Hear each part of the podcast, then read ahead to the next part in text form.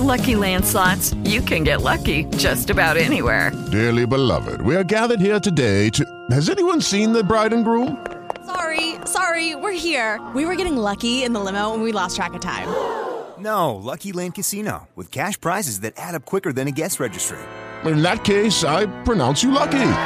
Play for free at LuckyLandSlots.com. Daily bonuses are waiting. No purchase necessary. Void where prohibited by law. 18 plus. Terms and conditions apply. See website for details.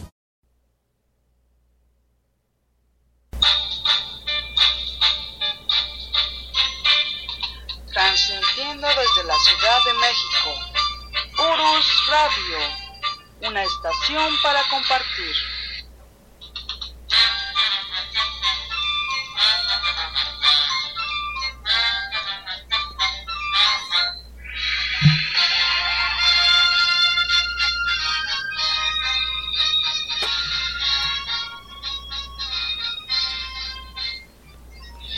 Hola, ¿qué tal? ¿Cómo están? Muy buenas noches.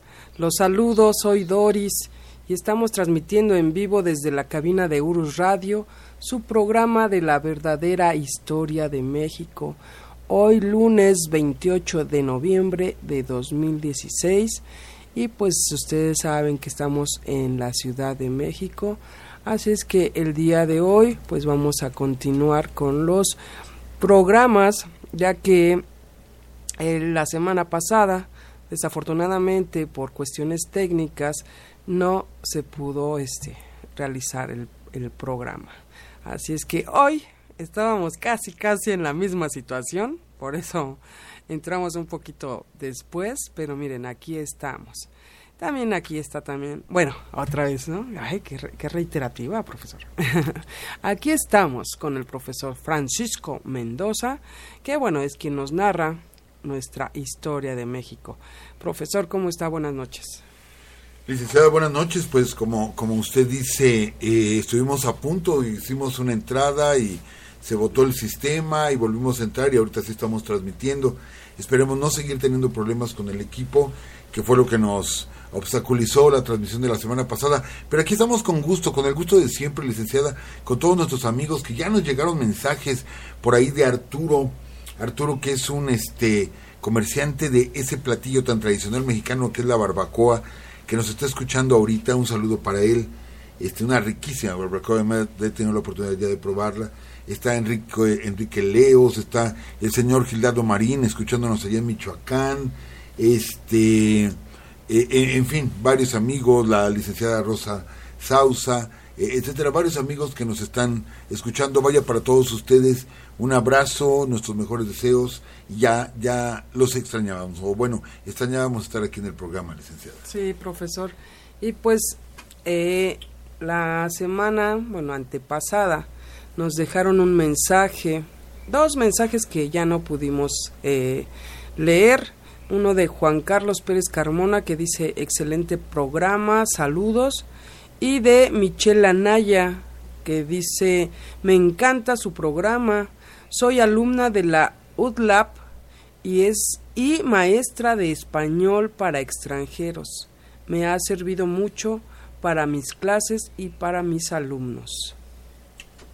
Caramba, pues este, qué honor, qué alto honor. De veras, gracias, gracias por los comentarios. También han llegado por ahí algunos comentarios a, la página de Facebook, ¿verdad? De, de Urus Radio, un par de comentarios también, los cuales agradecemos eh, la preocupación de ustedes cuando por problemas de salud no pudimos transmitir y este y bueno, alguna aportación que nos hacen.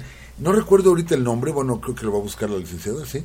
Eh, de, en la página de Urus Radio nos llegó, de, en la página de Facebook, nos llegó una fotografía de un amigo, que ahorita voy a dar su nombre, muy interesante, que es la casa de Lucas Alamán, ahí en Guanajuato, eh, que ahorita está convertido en un hotel, eh, nos platica, está convertido en un hotel, y que ahí está el balcón donde se entiende o la tradición dice que Lucas Alamán se sentó tranquilamente a ver la toma de la lóndiga de Granaditas, ahora sí que toda la función de cine para él, y, vamos a recordar lo que aquí les platicábamos en Urus Radio, de que Miguel Hidalgo, Miguel Hidalgo tenía amistad con Lucas Alamán, y este y que Lucas Alamán después sería detractor de Miguel Hidalgo, pero tenían mucha amistad y Miguel Hidalgo dijo, po- tomen la ciudad, o sea, tomen la ciudad menos, menos la casa del licenciado Lucas Alamán.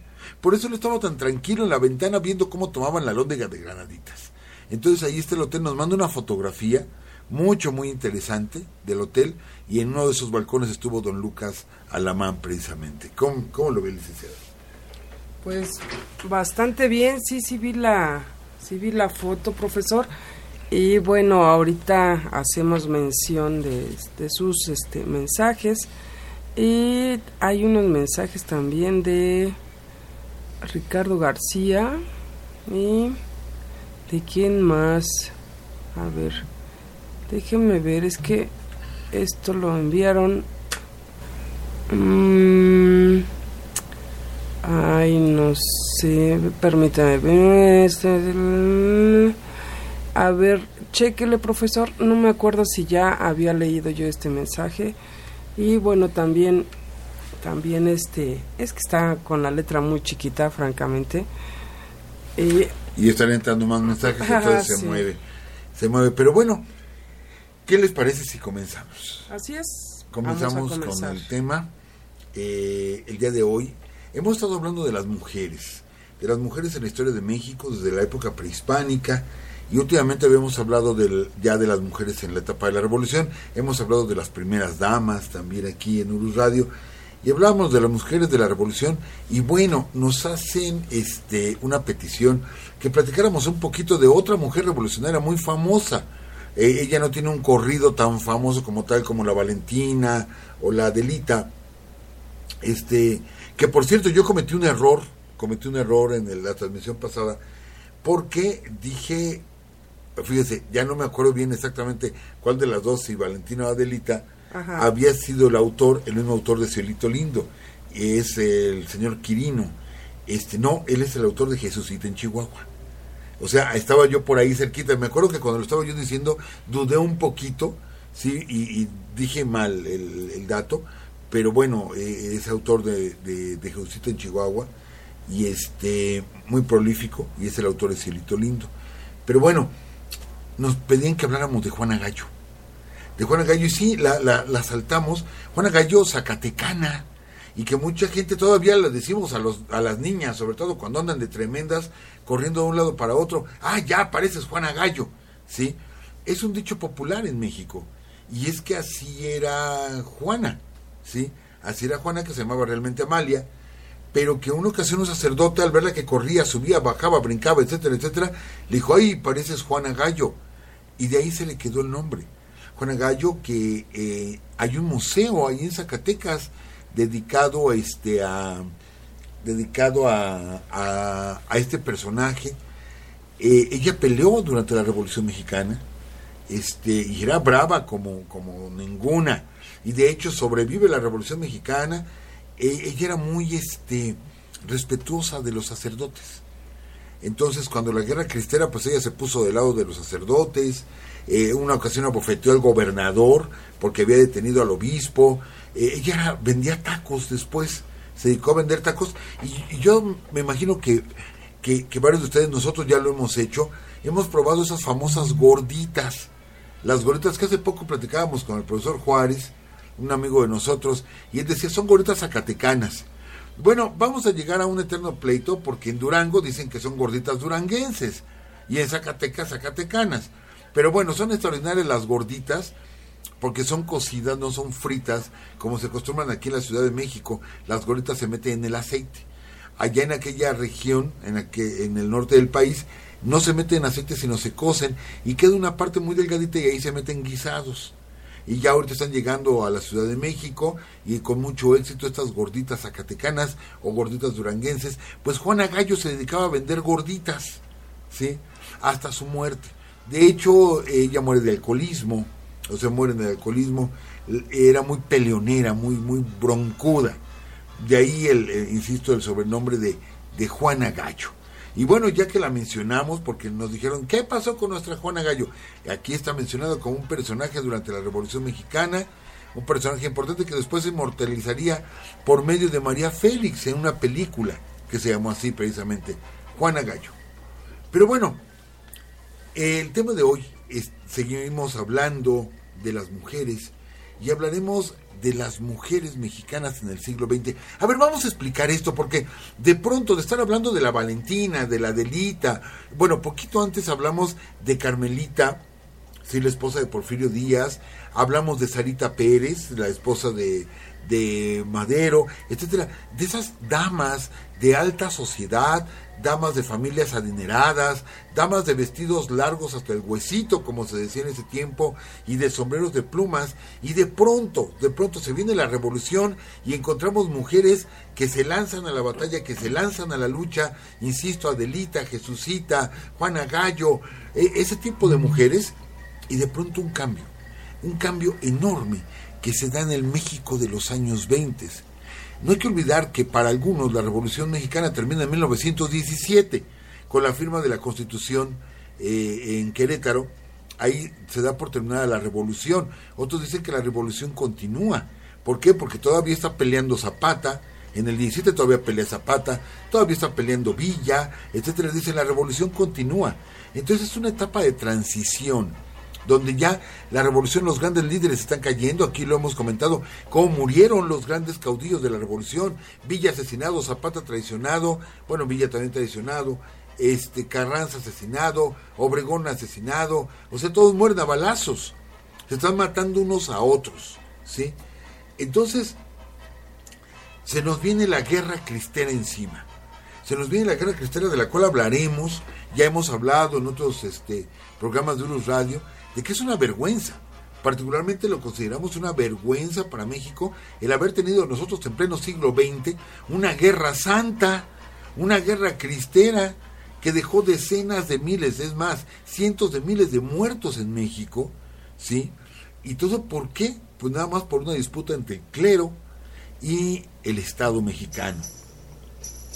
Es importante mencionarlo. ¿Por qué es importante? Fíjense bien, venimos de un México, venimos de un México que se levanta en armas, la primera revolución social del siglo XX. 1910 México está en armas. 1917 se viene la revolución rusa, ¿sí? Pero desde 1908 los Flores Magón quieren declarar a México como un país socialista. Eh, las ideas de Engels, las ideas de Marx ya habían llegado a nuestro país. Se está, se está gestando un México nuevo, un México muy distinto, pero que, ¿cómo les diré? Que cambia totalmente y radicalmente la personalidad del país.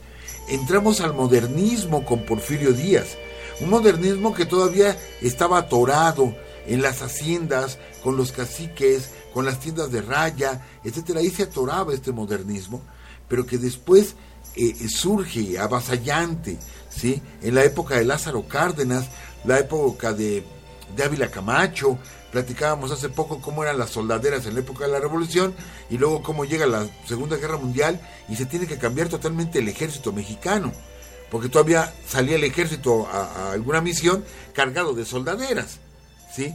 Y, y, la Segunda Guerra Mundial vino a modernizar nuestro ejército. En, ese, en esa transición es donde se habla del México nacionalista. Cuidado con lo que vamos a decir. Cuidado, porque en el mundo surgen varios movimientos nacionalistas. Uno de ellos, el más conocido por todos nosotros, el Partido Nacionalista Socialista Alemán, ¿sí? cuyo líder era Adolf Hitler. Pero también estamos hablando del nacionalismo japonés, que se le consideró como un imperialismo, pero trabajaban o, fomentaban políticamente un nacionalismo. El nacionalismo este, italiano, que hizo ver a Mussolini como si él fuera uno de los grandes césares de la época romana. Son muchos movimientos nacionalistas en el mundo. Ese movimiento nacionalista español que lo llevó a una guerra civil, la cual gana Francisco Franco eternizándose en el poder. Y así por el estilo, México no fue la excepción. Y tenemos un importante movimiento nacionalista, pero donde tienen una participación muy importante las mujeres. Yo, yo quisiera aquí mencionar a varias mujeres, pero yo, ¿cómo les diré? Yo quiero explicar bien cómo se da este tipo de enredos, este tipo de, ay, de situaciones raras y que pareciera como si nada más fuera un pequeño núcleo, pero no, son varias mujeres las que vienen con la Revolución Mexicana, las que surgen de la Revolución Mexicana, ¿sí? Como por ejemplo, la médico, que de hecho es, ella sí es doctora de doctorado, ¿sí? Doña Matilde Montoya.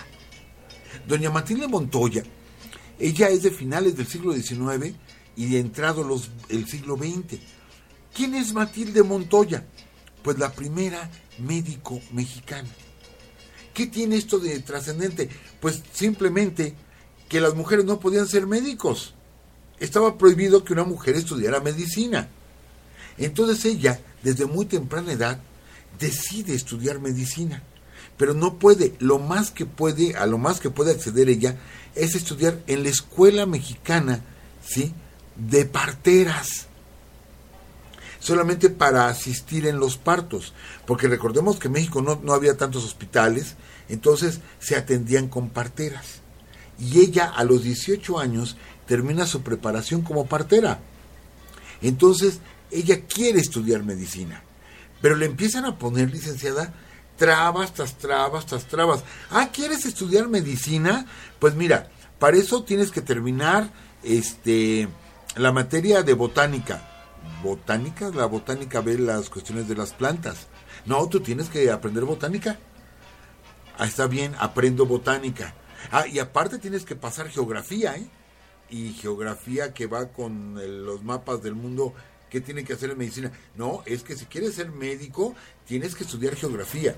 Tienes que estudiar francés, tienes que estudiar botánica, arquitectura, no, no sé qué tantas materias con tal, con tal de que no hiciera la carrera.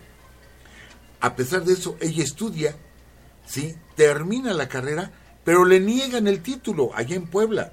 Le negaron el título. ¿Cómo una mujer se va a recibir como médico? Entonces, aunque ya tenía el conocimiento, ya había hecho la carrera, le decían, ya vete, ya sabes, ¿no? Título no te vamos a dar.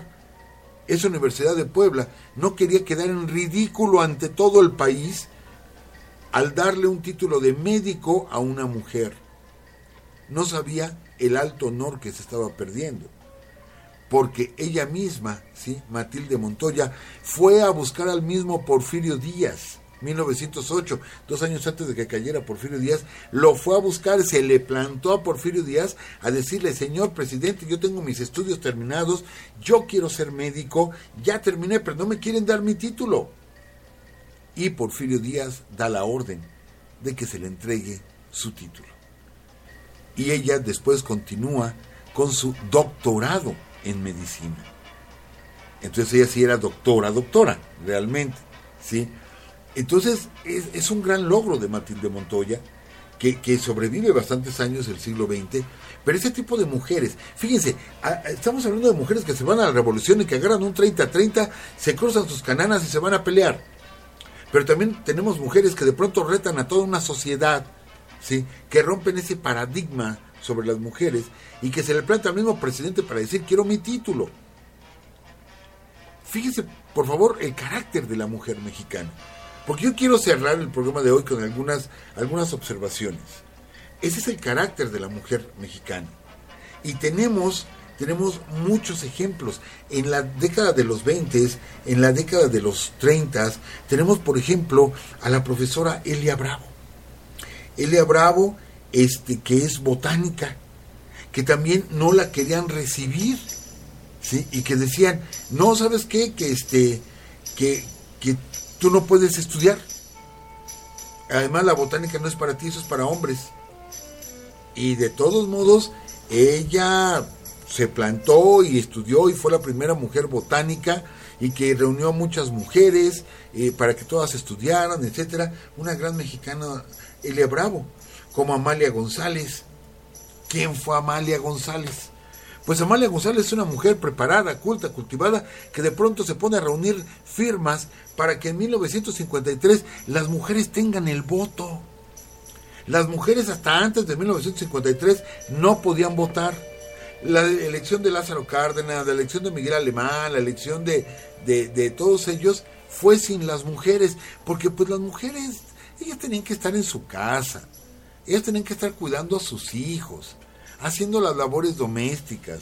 ¿Qué, va a entender una mujer de política, por favor?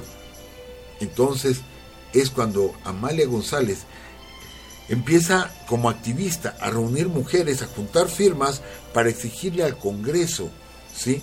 que autorice que, la mujer mexicana pueda dar su voto. Ese es el tamaño de nuestras mujeres. Pero aquí tenemos a otras mujeres, mujeres muy especiales. Por ejemplo, esos, esos personajes que son icónicos, son verdaderos íconos. Estamos hablando de Carmen Mondragón. ¿Quién es Carmen Mondragón? Mejor conocida como Nahui Ojin. Este nombre, Nahui Ojin, que significa el, el, el, cierre de un ciclo en movimiento o el, o el abrir un nuevo ciclo en pleno movimiento, le es puesto por Gerardo Murillo, el doctor Nuestro gran pintor y paisajista mexicano. Bueno, Carmen Mondragón es una mujer que en sus tiempos causó verdadero escándalo. Verdadero escándalo por tener una conducta, para ese tiempo, resultaba una conducta eh, licenciosa, pues, porque ella podía estar con un hombre, podía estar con otro, podía estar con otro. No estamos hablando de promiscuidad, realmente se relacionaba con la gente, se relacionaba con sus parejas y de hecho a ella le gusta posar desnuda, ¿sí? Le gusta posar desnuda este, para fotógrafos, para pintores. Después se casa, no recuerdo ahorita el nombre de, de, de, su esposo, se casa, pero después descubre la homosexualidad de su esposo. No se enoja con él, simplemente le dice, mira, sabes que haz tu vida y yo hago la mía. Y ella se junta con otra persona. Y, eran personas de escándalo en ese tiempo, ¿sí? Pero, por ejemplo, Carmen Mondragón no solamente conoce al doctor Atl, a Gerardo Murillo, vive un romance apasionado, apasionado en serio, de cinco años, que en esa etapa es la mejor etapa de producción, ¿sí? Del doctor Atl sino que ella convive con Orozco, con Rivera, con Vasconcelos, con, con, toda esa gente convive. Hay todo un círculo entre ellos. ¿sí? Carmen Mondragón, les repito, se convierte en una musa no solamente para Murillo, sino una musa para muchos pintores, para muchos escritores, por la belleza, por su belleza. Entonces hablamos de gentes como la gran, la gran poeta mexicana Pita Amor. Que bueno, saben que aquí no decimos palabras altisonantes, pero yo tuve la oportunidad de conocer a Pita Amor. Pita Amor muere a finales de los 70, ¿sí? Tuve la oportunidad de conocerla a Pita Amor. Yo estaba mucho, muy joven. Ajá. Y Pita Amor, ella misma decía de sí, yo no soy Pita, soy puta. Así lo mencionaba. Y ella presumía no, no tanto como haber sido una cortesana, sino ella decía, conozco a los hombres porque me ha costado con muchos, con todos los que yo he querido. Es más, Pita Amor ni siquiera utilizaba ropa interior y no utilizaba medias. Pita Amor andaba desnuda y solamente se ponía gabardinas encima. Y era escritora, ¿sí? Y así andaba totalmente desnuda. Bueno, se entiende que todos debajo de la ropa estamos desnudos, o sea, es entendible. Me refiero a ropa interior. No utilizaba y solamente traía su gabardina. Y Pita Amor era agresiva en su poesía. Si leemos eh, eh, eh, a, a, Pita Amor, es una mujer provocativa, es una mujer este, altanera en su poesía y hablando precisamente del amor, hablando de la pasión, ¿sí? con mucha, muchísima carga sexual. Yo la recuerdo ya grande a Pita Amor, que al fin, a fin de cuentas murió sola, rodeada de sus gatos, como Elena Garro, que ahorita vamos a platicar de Elena Garro. Murió sola con sus gatos, Pita Amor, que viene a ser, fíjense cómo es un círculo aquí medio extraño. Ella es tía de Elena Poniatowska, otra gran mujer mexicana, periodista, escritora, Elenita Poniatowska, que afortunadamente está entre nosotros, vive, doña Elenita. Este, bueno, es su tía, Pita Amor, y yo la recuerdo con una voz rasposa, una voz agresiva. Y toda esa gente eh, bonita, toda esa gente de los medios, este, las caras bonitas, los cuerpos bonitos, a ella la saciaban. Ella decía que ese tipo de gente no le gustaba. Entonces yo la recuerdo con un tono de voz así grueso y hablaba duro y raspaba la voz y era agresiva cuando leía su poesía y siempre abrazando a sus gatos. E- Era todo un personaje, Pitamor. Y, y es, e inicia sus actividades por los años 20, 30, aunque muere pues ya, ya, ya grande, ya grande Pitamor. Con todo esto podemos hablar, por ejemplo, María Izquierdo la gran pintora mexicana María Izquierdo, que se convierte en la pareja de uno de nuestros más grandes, más grandes pintores, que fue Rufino Tamayo, y que es la primera mujer mexicana en exponer en los Estados Unidos. Que acá hay una, una, una pleito con Lola Bravo, ¿sí? Este, sobre quién, quién expuso primero, si, si, si María Izquierdo o Frida. Y no, María Izquierdo fue la primera mujer mexicana que expuso en los Estados Unidos. Una gran mujer, gran pintora, plástica mexicana. Este. Y que bueno, eh, yo quisiera mencionar a todo esto. Ah, se me olvidaba decirles este detalle de Nahui Noyin, ¿sí? De Carmen Mondragón. Que primero fue. Bueno, ella tenía un marido que resultó homosexual termina con él, pero luego este hombre se casa con Tina Modotti. Tina Modotti, otra mujer mexicana, excelente fotógrafa, ¿sí? Y que capta, capta con sus imágenes. Estamos hablando de la plástica mexicana. Noten, estamos hablando de poetas, pintores, fotógrafos, etcétera. La plástica mexicana. Este, que ella logra captar el México de los años 30, de los años 40, el México postrevolucionario, sí, la gran Tina, Tina Modotti, muy amiga de Antonieta Rivas Mercado, muy amiga de Carmen Mondragón, tan es así que ella se casa, Tina Modotti, con el que fue marido de, Carmen Mondragón.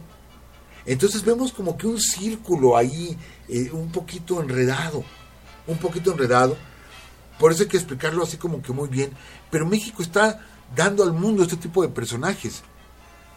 Pero el más representativo, es el más representativo de todos ellos, de estos personajes, entre Tina Modotti, Antonieta Rivas Mercado, de la cual ya platicamos, que su imagen está inmortalizada sobre la puerta de la columna de la independencia, el ángel que está ahí arriba de la puerta de la columna de la independencia, el ángel de la puerta, no el ángel de la independencia, ¿sí? El ángel de la puerta, el rostro es Antonieta Rivas Mercado, su padre, Antonio Rivas Mercado, este, eh, la esculpe ahí.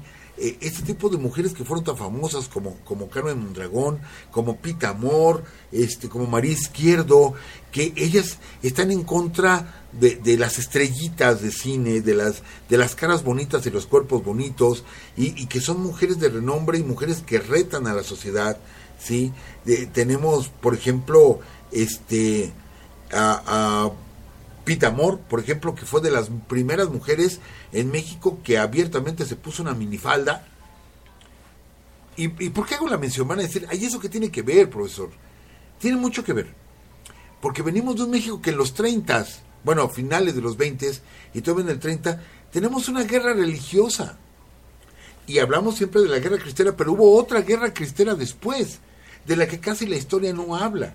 Una mini guerra cristera ya cerca de los 40. Fíjense bien, cerca de los 40.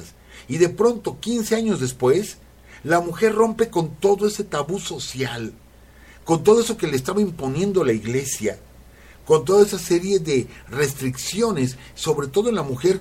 Y aquí vuelvo a decir lo mismo de siempre, esto no es contra la fe religiosa de nadie, respetamos la fe religiosa de todos, estamos hablando de la iglesia como una institución donde la iglesia como institución tiene a la mujer en un segundo término después del hombre y que la mujer solamente es la compañera del hombre, ¿sí?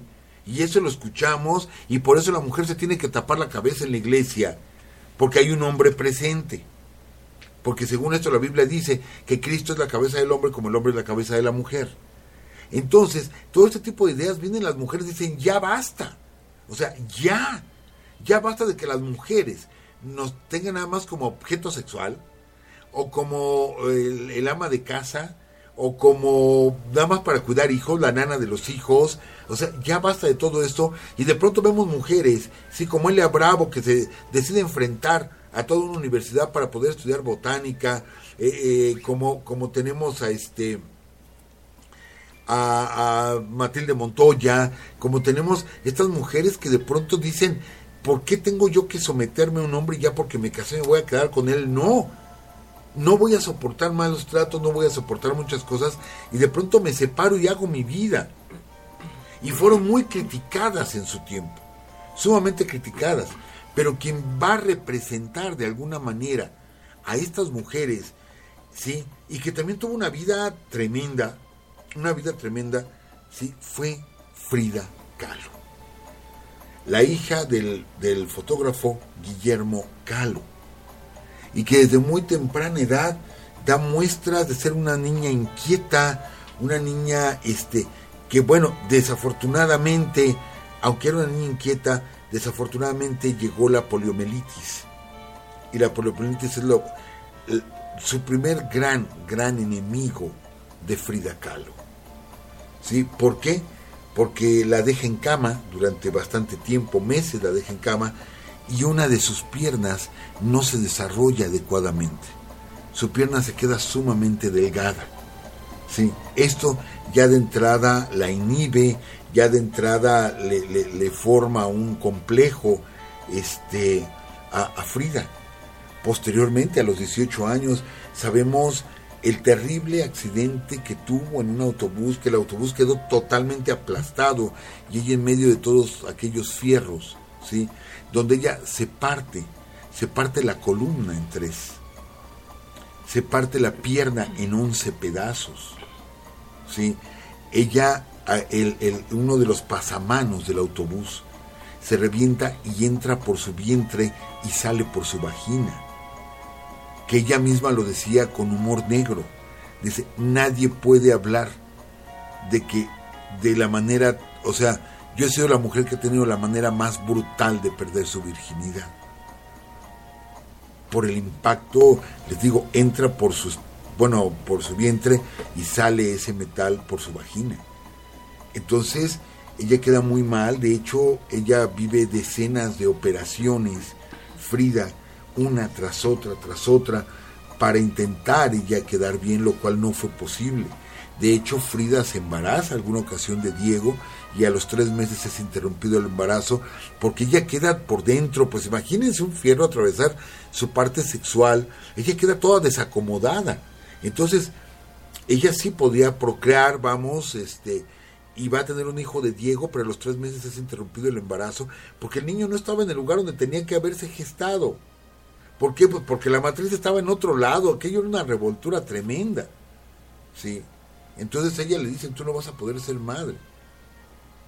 Entonces sabemos que llevó una vida azarosa. Eh, ella conoce su obra, André Breton, que para esto hay que entender un poquito el movimiento surrealista. Y, y, decía André Breton cuando conoció parte de la obra de Frida, es que tú eres surrealista. Y dice, no, yo no soy surrealista. Yo no pinto sueños. Esto que usted está viendo aquí no son mis sueños.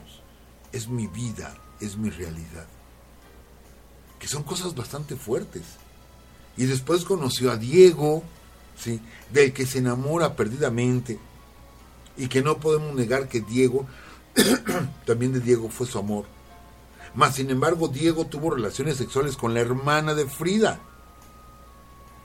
Y Frida Kahlo tuvo relaciones sexuales con León Trotsky que ya hicimos un programa sobre León Trotsky, del tiempo que pasó en México exiliado y de cómo fue este asesinado con un piolet ahí en Coyoacán, ya platicamos de todo eso. Volveremos a platicar en otra ocasión, pero bueno, ella eh, tuvo amoríos, ¿sí?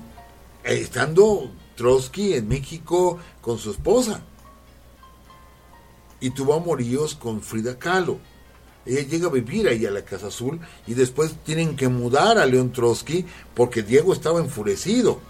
O sea, Diego se lava igual a, a, Frida, aunque Diego, insisto, no solamente estuvo con la hermana de Frida, sino que tuvo más romances. o sea, vamos a ver esto. ¿Qué, qué México se vivía en ese momento? Fíjense bien qué triángulos, cuadrángulos o pentágonos amorosos estaban dando cuando eso lo tenía como un pecado la iglesia. Tampoco yo, yo lo aplaudo, o sea, tampoco soy quien para criticar la vida de nadie. Si no la puedo criticar, tampoco la puedo aplaudir. Solamente hacemos la mención aquí en Urus, porque como le hemos dicho, le quitamos el, bronce las estatuas y los hacemos humanos. Ellos tenían pasiones como cualquier otro. Y yo estoy seguro de que antes, aunque la iglesia ejercía mucho control, mucho poder, igual sucedía. Igual sucedía. Y sabemos que Cortés, por ejemplo, tenía a su mujer, y la dejó en Cuba y vino a México y tuvo un hijo con, con la Malinche. Y después llegó su mujer y cuando se, este- se entera que se está acostando con una india, así literal, con una india, porque así lo dijeron, le arma tremendo escándalo y de pronto un día amanece muerta la mujer de Cortés, ¿sí? Este, y con huellas de asfixia en el cuello. Y él dice, es que algo se le atoró. Se la mató. Él mató a su propia mujer. Y de ahí tuvo más mujeres. O sea, pero como ellos son los conquistadores, como ellos, la iglesia los perdonó, pues para ellos no hay problema. Por favor, claro que sí. Hagamos a la gente real. Y Porfirio Díaz, sí, se casó con su propia sobrina. Y lo que se nos olvidó comentar aquí en un radio. Para casarse con su sobrina porque la ley se lo impedía, quien le autoriza el matrimonio es Benito Juárez. Le autoriza casarse con su sobrina, hija de su hermana. Y después se casaría con Carmelita, de la cual era 30 o 40 años mayor. Y sabemos, platicamos aquí, para mí es una bellísima historia, la historia de Juana Cata, la, la, la mujer de la que siempre estuvo enamorado Porfirio Díaz, y que aquí hemos platicado que hasta el día de hoy la vía tiene una curva especial para pasar enfrente de la casa de Juana Cata, porque hasta ahí llegaba el vagón presidencial, ¿sí? Para que él pasara la noche con el amor de su vida, con Juana Catalina. Entonces, ¿de qué nos espantamos, pues? ¿De qué nos espantamos? Esto ha sucedido siempre en la historia de México. Siempre. Y de pronto en alguna ocasión alguien se nos espantaba. No es posible que Hidalgo haya tenido hijos, era sacerdote, por favor. Pero era un hombre. Y hasta la fecha viven los descendientes directos de Miguel Hidalgo. Miguel Hidalgo tuvo hijos con tres mujeres distintas. Entonces no nos espantemos. Por eso digo, yo ni aplaudo ni, ni juzgo, o sea, no, simplemente platicamos la historia. Entonces el hecho, el hecho de que, de que esta Tina Modotti se haya casado con el que fue marido de Nagui Noyin, Nagui Noyin estaba ya casada con Gerardo Murillo, o bueno, se juntaron, este, de que aquí Frida Kahlo eh, sabía que, que Diego este, andaba con su propia hermana y después ella aparte tiene relaciones bisexuales porque tiene relaciones con una mujer, este, y hay mucha gente que se persina. Dice, no, qué horror. No, no, no, ¿cuál horror? Somos seres humanos. ¿Sí? Somos seres humanos, entonces no vamos a espantarnos de nada de esto. Se nos está yendo el tiempo, no hemos terminado de platicar de Frida porque todavía tenemos que hablar más de Frida. Pero se nos va pasando un poquito el tiempo. ¿A qué conclusión quería yo llegar? ¿Sí? De que durante mucho tiempo la mujer mexicana estuvo sojuzgada. La mujer mexicana estuvo reprimida. ¿Por qué? Porque las ideas religiosas así lo obligaban. Pero yo quiero decir con esto, y si hay damas escuchándonos, esto no las hace a ustedes inferiores a los hombres, tampoco las hace superiores. Somos exactamente igual hombres y mujeres. Que la historia no les ha permitido ¿sí? trascender, como fue Sor Juana, nuestra querida décima musa, que hasta se vistió un día de hombre, ¿sí? de jovencito, pues, para poder estudiar. Así como Matilde Montoya, que tiene que ir a ver al mismo presidente para que le den un título. ¿Cómo hemos reprimido a la mujer? Pero ¿qué pasa? Lo dijimos cuando hicimos el programa de Tecuishpo y decíamos, ¿cuántas mujeres hay que simplemente por el hecho de ser mujeres mejor no se habla de ellas? Pero sabemos que la mujer mexicana, en su gran mayoría, es una mujer fuerte, es una mujer que enfrenta, es una mujer este, con carácter. Es una mujer que viene que tiene ese carácter heredado desde hace mucho. Recuerdan cuando les platicamos lo que hacía Margarita Maza de Juárez cuando su esposo siendo presidente la primera vez que salió del país, la segunda no salió, que fue cuando nos intervino los franceses, pero la primera vez ella puso una tienda en Etla y vendía pues, pues, lo que se vende en una tienda para mandarle dinero a su esposo, eh, que era el presidente de la República. Cuando hablamos de Carmelita, una mujer tan joven, al lado de una persona tan mayor, y que ella lo enseñó a vestir, lo enseñó reglas de urbanidad, le enseñó a no escupir en las alfombras y todavía le hizo una crema para que se le blanqueara la piel y lo podemos ver en las fotografías. Y yo fui subrayando toda esa entereza de las mujeres mexicanas. Entonces llegamos al siglo XX y encontramos gente como Pita Amor, que de pronto ella dice, yo no soy Pita Amor, yo soy puta Amor. Y que no lo vamos a ver como una ofensa sino como una afrenta que ella misma hace a los principios sociales o a las, a las restricciones sociales. Cuando nos enfrentamos con ese tipo de mujeres como Frida, cuando nos enfrentamos con mujeres como Elena Poniatowska o como la actual, yo sé que no nos escucha, pero si nos escuchara, caramba, nuestros respetos para Carmen Aristegui, por ejemplo. Esas mujeres que enfrentan, esas mujeres que, que no por el hecho de ser mujeres como tal, porque entonces rayaríamos en un feminismo, por el hecho de sentirse ciudadanas, de sentirse con sus derechos mutilados o mancillados y son capaces de hacer frente a lo que le pongan adelante. Ese tipo de mujeres, de este tipo de mujeres todavía vamos a hablar, por lo menos un, un programa más, de este tipo de mujeres mexicanas que han trascendido en la historia de México. ¿Qué le parece, licenciada? Pues profesor, hay muchas historias que igual no sabemos, muchos personajes igual que desconocemos y que afortunadamente, bueno, ya el, el hecho de, de que usted nos platique nos da una, una visión más amplia de, de cuántas y cuántas mujeres valiosas tenemos en nuestro país y que desafortunadamente, como decía ahorita, no las conocemos. Gracias, gracias profesor. De verdad que fue muy ilustrativo este, este programa y pues vamos a seguir, vamos a seguir con, con este, con estas, con estas grandes historias.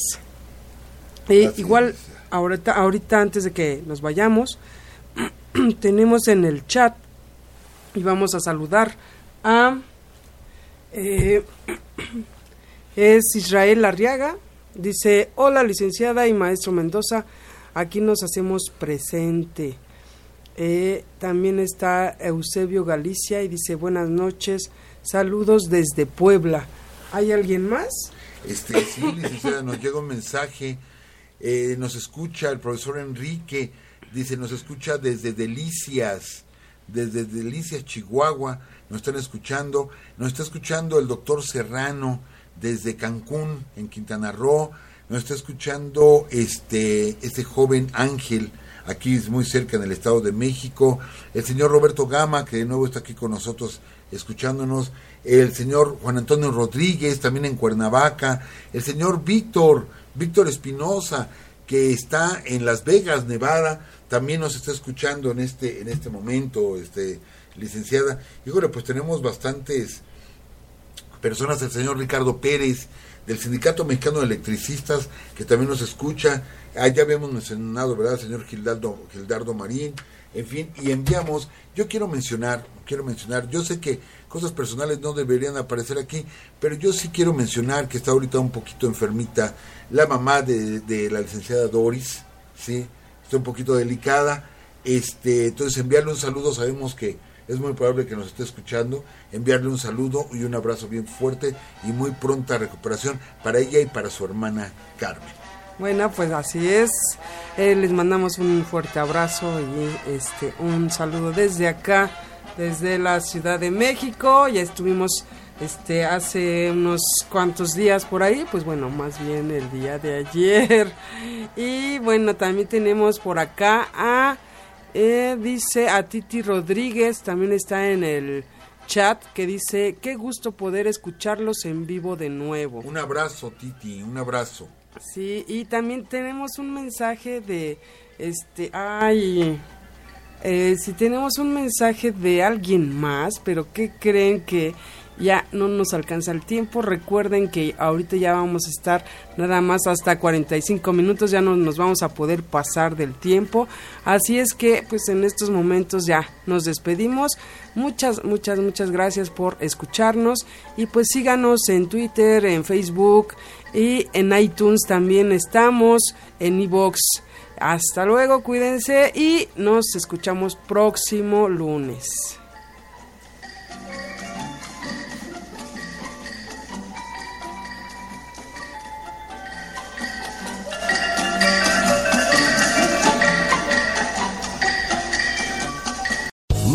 Lucky Casino asking people what's the weirdest place you've gotten lucky? Lucky? In line at the deli, I guess? Aha, in my dentist's office.